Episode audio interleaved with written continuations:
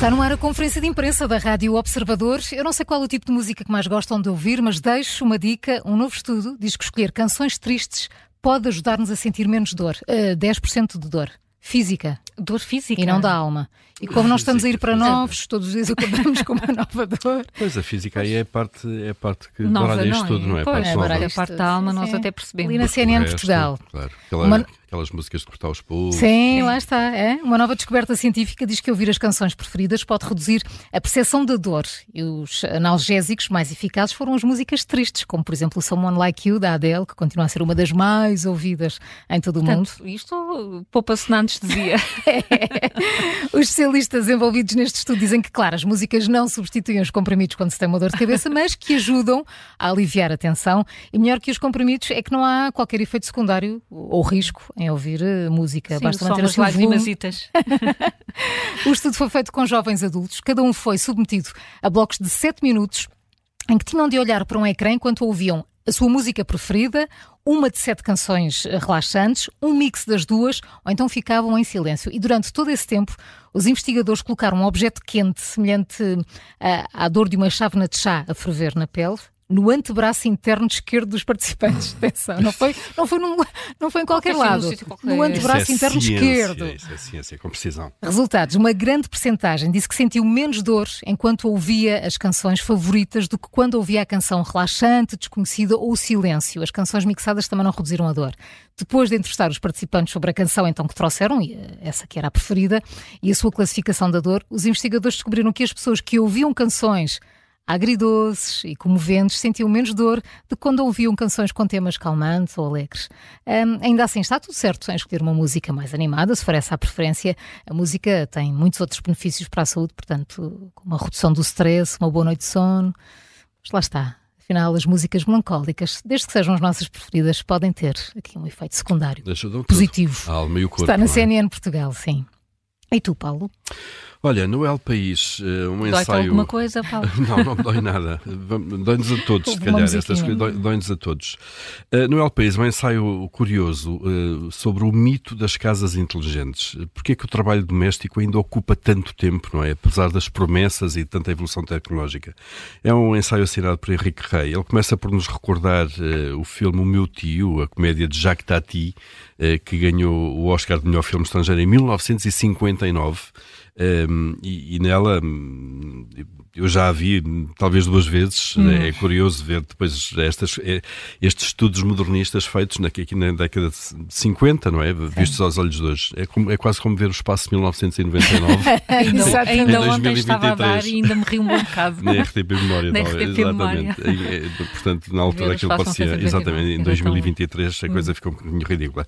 Uh, mas, mas neste filme de, de Jacques Tati, o, o, a irmã do Sr. Yulot, que é o Sr. Yulot, é o, é o personagem clássico de Tati, é casada com um executivo, um gestor de uma fábrica de plásticos com quem vive num ambiente bastante moderno e a obsessão desta família pela, pela ordem, pela higiene, pela tecnologia da altura, obviamente, dá origem a muitas eh, situações absurdas.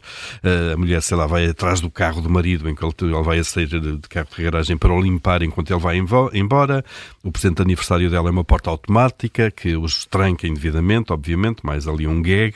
Um, cada um dos interruptores que operam a casa inteligente geram ruídos muito irritantes. Enfim, hum. o filme é um filme cómico, é uma paródia, como é evidente.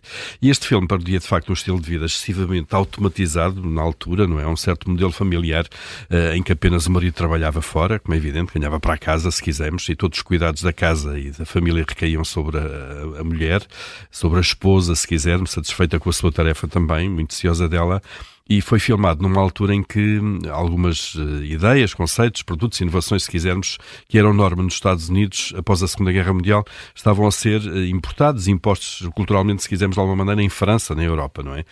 Um, e o, o, eh, o senhor Yulot simbolizava, de facto, um bocadinho esse, esse protesto. Um, surpreendentemente, esta casa de 1959 ainda parece moderna hoje.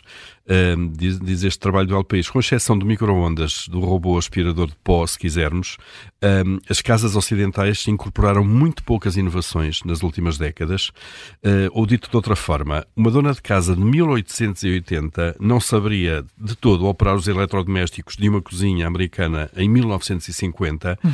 mas um viajante no tempo, uh, que viesse agora da década de 50, para agora sobrevivia rapidamente numa casa contemporânea e não se sentia perdido ali no meio.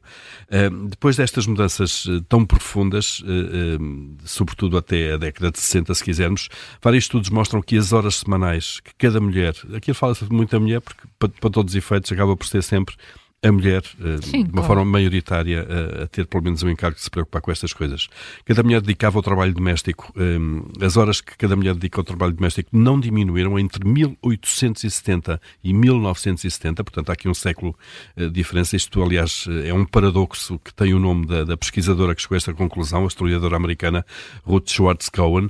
Um, este número de horas não diminuiu então, uh, está nos 50 euros por semana em média e, e mantém-se também entre entre 1970 uh, eh, e o presente. Ah, continua o mesmo número de horas, mesmo o com mesmo todo o equipamento e toda a tecnologia que entrou na nossa casa. Uh, onde, é que este, onde é que este trabalho nos leva? Diz que a tecnologia, de facto, não alivia, não alivia o fardo, se ao mesmo tempo, é o que está a acontecer, nós formos aumentando a nossa exigência de conforto ou de produtividade, se os padrões de limpeza continuarem a subir e têm continuado a subir, nós somos cada vez mais picuinhas uh, com os pós e aquelas coisas todas. Uhum. E a um, pandemia também nos trouxe, se calhar, aí alguma. Uh, al pressão exatamente, alguma pressão, alguma pressão para higienizarmos uhum. mais as coisas.